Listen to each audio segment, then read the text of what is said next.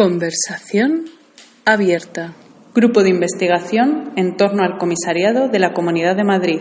Sala El Águila 2019. Conversación abierta. Conversación abierta. ¿Por qué tengo que decir conversación abierta? Solo veo dudas y muy pocas certezas. Nos han educado en las certezas siempre. Nunca he sido educado en las dudas. Empezamos la conversación que se va abriendo a medida de nuestras confesiones, dudas, relatos íntimos y compartimos ciertas vivencias que todas hemos sufrido en nuestro entorno. Acoso, presión, denigración, sistema de violencia, uso y abuso del poder y de la fuerza. Nos preguntamos cómo es posible que en ambientes con tanto discurso de cambio, de reescritura de la historia, etc., las dinámicas de trabajo sigan siendo las mismas. ¿Cuál es nuestro grado de complicidad con ciertas malas prácticas? ¿Es posible combatirlas? ¿Cambiarlas? ¿Cómo? Se entremezclan vivencias personales con las palabras de Illich, que leemos juntas y puntúan nuestra sesión. 10 sugerencias para una incesante descolonización del inconsciente. Jesueli Honik. Punto 9. No negociar lo innegociable. Negocio lo innegociable. Negocio conmigo, con mi tiempo. Negocio lo innegociable cuando digo que sí a un proyecto en el que no se me valora, intelectual, económica o afectivamente. Negocio lo innegociable cuando antepongo la necesidad de otras personas a la mía. Negocio lo innegociable cuando creo que esas personas también harían lo mismo por mí, pero la realidad es que no puedo saberlo. Porque si no lo hago ni yo por mí, ¿por qué lo harán otras? Negocio lo innegociable y debilito mi fuerza, mi vida, me debilito a mí. Negocio con el tiempo como si pudiera responderme, como si pudiera salir ganando yo. No adapto el tiempo que tengo a mí, soy yo la que me adapto al tiempo. Siempre salgo perdiendo. Me enfado, me frustro y me agobio cuando no llego a tiempo a una fecha de entrega, cuando las palabras no parecen fluir, cuando las ideas se agolpan pero ninguna es válida. La urgencia me nubla la mente y, en una insólita y verdadera soledad, lo paso realmente mal. Más allá de la infertilidad creadora, me pongo enferma físicamente y entonces sucede. Ya no negocio lo innegociable. Respeto el tiempo y lo entiendo. Me fortalezco y de nuevo comienza el ciclo. Lo que aporta Sueli es esa sensación de escuchar al cuerpo, como dicen los guaraníes, a eso que tienes en la garganta y saber que ese momento requiere esto y no otra cosa. Lanza una pregunta. ¿Hay espacio para la respuesta? ¿Hay ¿Escucha? ¿Toda escucha es positiva? ¿Toda escucha es transformadora? ¿Cómo se puede preparar al cuerpo frente a la escucha? Si el cuerpo es importante, el siguiente paso es preguntarnos qué tipo de escucha corporal tenemos en los espacios institucionales o los espacios artísticos, aunque sean espacios otros. Pero sobre todo en los espacios institucionales, donde el comportamiento está mediado por la propia institución y por las normas de comportamiento. María Jerez vino a contarnos sus experiencias haciendo cosas de arte y cosas de comisariado. Tuvimos tres horas de mostrar el trabajo y de conversación y propuso una forma de hacerlo allí entonces. ¿De qué forma podemos pasar eso por aquí? Un cómo atender a eso que sea leal y muy comprimido, un destilado afectado, un resumen que lo siga. Si resumimos, para María se trata de relaciones. Hacer cosas de arte, hacer cosas de comisariado, es hacer relaciones. Digamos, invitar a una fiesta. ¿Quién es esa otra persona que viene a encontrarse con nosotras desde el trabajo, desde el encuentro con lo que son las piezas? De relaciones y por lo tanto de ética. ¿Cómo hacer una fiesta con cabida para todas? No a la vez, sino cada una. Sería pensar una fiesta en la que todas puedan, una fiesta de anónimas, de desconocidas mutuas, con poco o nada en común. Produciéndose así un desplazamiento, un proceso de desidentificación que yo relaciono con el amor. El amor en el sentido de ese encuentro que te hace replantearte entera, esto que tiene que ver con la capacidad performativa del encuentro y que, como dice Alejandra Pombo, deja en suspenso la diferencia entre sujeto y objeto. María llama a la fiesta el espacio de potencialidad, donde una performatividad más allá del código puede suceder, es decir, donde un sentido no previsto puede hacérsenos, porque se fabrica en el encuentro aquí, entre nosotras y las cosas, y donde por eso, y como dice María, se genera mundo. Quizá no sean formas que no podamos nombrar, sino formas que no estaban ahí antes, que no las podíamos nombrar porque no formaban parte de nuestro imaginario y por lo tanto son formas que no son una posibilidad, puesto que no te las puedes imaginar, sino formas que son pura potencia, efectivamente algo que no estaba ahí antes. Por tanto, el espectador de estas formas es un desconocido de sí mismo, ya que al verlo y no poder nombrarlo, el espectador se ve a sí mismo por primera vez. Que todas puedan no va sin esfuerzo cuando la base deseable de la relación es el desconocimiento mutuo, pero se puede fundar entonces una suerte de igualdad. Y entonces, en el momento en el que traspasas la frustración, entiendes que la atención no tiene que estar en la eficacia del resultado, sino que de repente aparecen otras cosas que se desvían de lo que era a priori un objetivo, porque no puedes llegar así, y entonces tienes que hacer así, y en vez de llegar en diez minutos llegas en tres horas, pero en esas tres horas la riqueza es todo lo que ha surgido entre. Me encontré con Elan en la fiesta de este finde y me dijo más o menos esto que el arte es un espacio seguro para experimentar con una y con otras, pero que mucha gente no lo sabe. Pensar, productividad, escucha, escucha, tiempo, tiempo, tiempo, pulsión, incertidumbre, experimento, movimiento Caminando. Coreografía. Conversación. Abierta. Habitar los problemas. Improvisación. Nos preguntamos, junto a Sofía Olascoaga, cómo podemos hacer para, usando las tramas de aprendizaje autónomo de Ivan Illich, construir nuevos modos de aprendizaje colectivo, pero en la actualidad. Desinstitucionalizar significa no solo deshacer la institución, sino también reinventar la institución. En un momento dado, Franco Rotelli dice que la institución tendría que trabajar haciendo banquini de nieve, bancos de nieve. Al principio yo no lo entendía, entonces le pregunté qué significa esto de los banquini de nieve. Decía, porque cuando la institución hace un objeto, tiene que servirle a la persona en el momento de fragilidad. Si en este momento tengo nieve, abrí un banco hecho de nieve. Y da igual si cuando la persona ya se levanta, el banco se derrite y la institución no tiene nada. La imagen era, como no, si la persona está en el invierno de su vida, yo haré un banco de nieve. Cuando llega la primavera y la persona se levanta, la nieve se derrite y la institución se queda sin nada. Tendrá que reinventar otras herramientas y otros bancos para otras fragilidades, porque si no, el problema es que la institución piensa siempre en la reproducción de la propia institución, en lugar que en sostener la reproducción social. De la institución, en lugar que en, la que en sostener la reproducción social. Canto de nieve. Ecología, umbral, responsabilidad, subjetivación emancipación, rumor, crisis del activismo, otras prácticas, otras prácticas, inventar instituciones, cada día, cada día, frágiles, el monstruo del estado del bienestar. Para los cuerpos que sienten frente a la violencia, producir conocimiento, capacidad de entrar afuera, dar por saco, unas, el Estado, otros, Creamos bancos de nieve para la sociedad. Nosotras. No, para sostener la institución. Comunidades reales. ¿Sería posible crear una comunidad de múltiples comunes? Fuera de la institución, con las herramientas y la responsabilidad de la institución. Producir vectores de afecto, autonomía y alianza más allá de la frontera, comunidad, en torno al territorio y las comunidades múltiples que lo habitan. Breve diccionario de neologismos para un museo de las águilas. Jacobiar, del inglés hack, verbo que significa cortar, dar un hachazo, tajar, romper, piratear. Del gallego jacobeo, adjetivo vinculado con el apóstol Santiago el Mayor, cuyo sepulcro se sitúa en la ciudad gallega de Santiago de Compostela.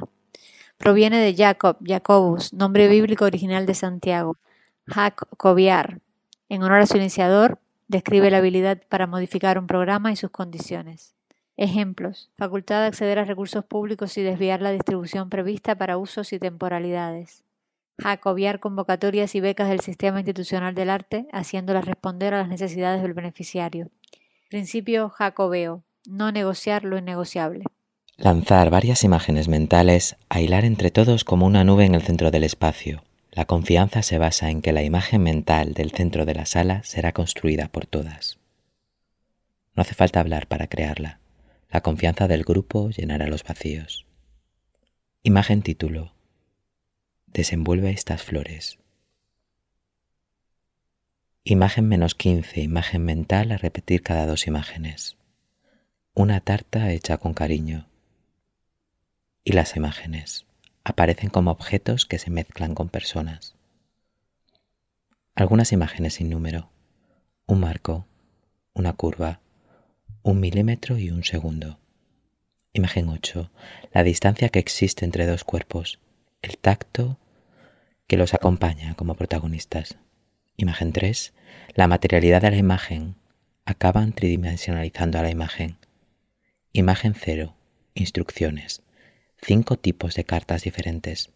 Tiempos, espacios, imágenes, comodines y textos. Imagen 12. Comodín. Imagen 8 otra vez. Un texto bonito de un poeta muerto. Imagen A. Cinco minutos y medio. Carencia de imagen. Carencia de imagen. Risas. Carencia de imagen. Tiempo. Imagen. Todos azules y solo números pequeños. Imagen 7. Una bolsa de Ikea. Imagen 10 a colocar en el centro. Una señal. Imagen 16. El cuerpo de un hombre desnudo. Imagen 27. Comodín. Levantarse. Dar las gracias. Despedirse. Salir. Imagen que aparece entre el espacio. Somos muy amables el uno con el otro. Más o menos. Gracias. Nada ha cambiado. Conversación abierta. Escuchar engorda. La cara A de esta relatoría es una receta. Ingredientes. Tres plátanos maduros. Copos de avena. No se indica la cantidad. 705 gramos de chocolate negro. La receta. Se machacan los plátanos con un tenedor o una batidora hasta formar un puré. Se agregan copos de avena hasta que se forme una pasta maleable. Se corta el chocolate a trocitos y se echa a la masa. Se remueve para que se integren. En una bandeja de horno se pone un papel encerado y se cogen bolitas de la masa con ayuda de una cuchara. Con las manos se le da forma redondeada y aplastada. Cuando tengamos las galletas crudas, metemos al horno a unos 175 grados durante unos 10 o 15 minutos. Y voilà, galletitas de plátano y avena para conversación abierta. Esta, es una receta de Irene Calvo. Breve diccionario de neologismos para un museo de las águilas. Clafutismo. Dícese de la capacidad de cuidar sin estar presente, generalmente manifestado mediante la elaboración y entrega de un clafoutis, tarta de cerezas de origen francés, a un grupo de trabajo, asociado con ideas de afecto culinario elemental, in, gestión del cuerpo inmaterial y herencias pre y post relacionales. Afecto es ensamblaje, fluido, turbulencia, emergencia, devenir, composibilidad, relacionabilidad, lo maquínico, inventiva, el evento, lo virtual, temporalidad, autopoesis, heterogeneidad y lo informacional. Conversación abierta. Más tartas que personas. Arbusto ardiente. 2018, Amaya Urra. Eres mi cresta de gallo. Eres mi lengua de ciervo. Eres mi rabo de lobo. Eres mis orejas de cerdo. Mi cola de perro, mis tetas de vaca. Eres mi barba de cabra, mi oreja de gato, mi pie de elefante, mi uña de vaca. Eres mi palmera cola de pescado. Eres mi cabeza de dragón. Eres mi costilla de buey. Eres mi cabeza de pollo y mi pelo de rata. Eres mi perejil de asno, mi hierba de la golondrina. Eres mi hierba centella.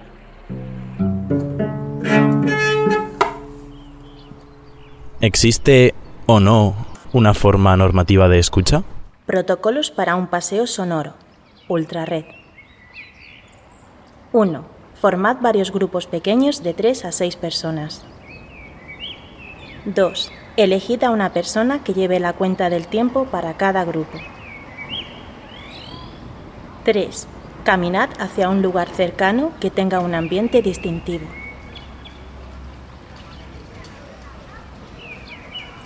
4. Permaneced en silencio durante 4 minutos y 33 segundos. 5. Grabad el sonido del grupo escuchando en silencio. 6. Anunciad tiempo y volved a la sala.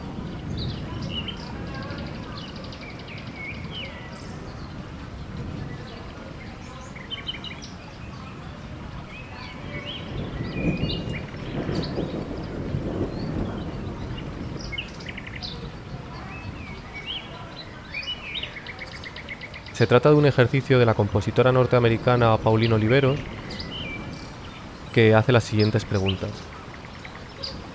¿Estás escuchando?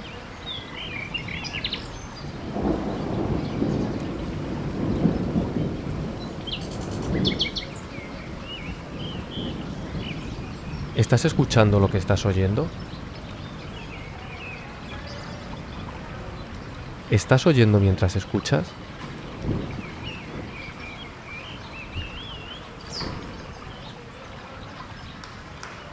¿Estás escuchando mientras oyes?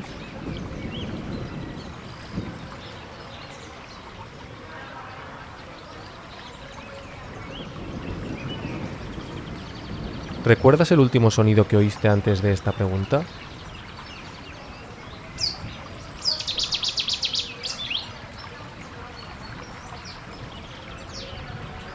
¿Qué oirás en el futuro más inmediato?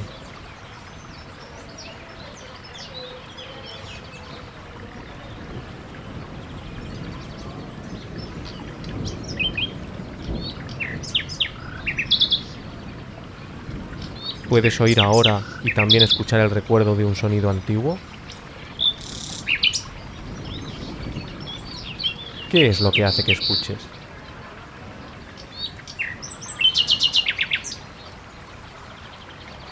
¿Te oyes a ti misma en tu vida diaria?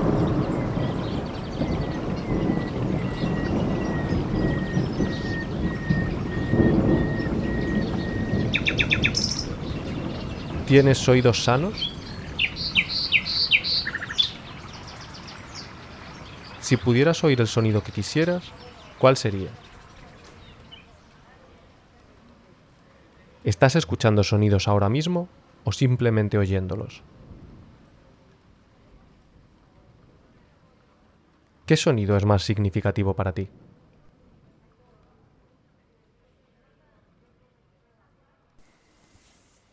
Escucha. Ascacha. Esqueche. Isquichi. Oscocho. Uscuchu. En el mismo barco en el que yo llegué en 1926, arribaba el primer altavoz a la isla. Muy poca gente allí había oído hablar de tal cosa antes. Hasta aquel día, hombres y mujeres hablaban con voces más o menos igualmente potentes. Todo eso cambiaría. El acceso al micrófono determinaría qué voces se amplificarían. El silencio dejó de ser un bien común, se tornó un recurso por el que habrían de competir los altavoces. El lenguaje en sí pasó de ser un bien común local a un recurso nacional para la comunicación. Así como el confinamiento de los ámbitos comunales por parte de los señores incrementó la productividad nacional negándole al campesino que criase unas cuantas ovejas, así la usurpación provocada por los altavoces destruye ese silencio que durante toda la historia le otorgaba a cada hombre y mujer su propia voz. A menos que tengamos acceso a un altavoz, estamos silenciados. El silencio es un bien comunal. Iván Illich, 1982. Alberto, Alicia, Alina, Amaya, Ana, Aneke, Begoña, Camino, Cristian, Elsa, Fernando, Florencia, Irene, Isabela, Jacobo, Ludovica, Mónica, Sara, Tamara, Virginia. 6. Anunciad tiempo y volved a la sala.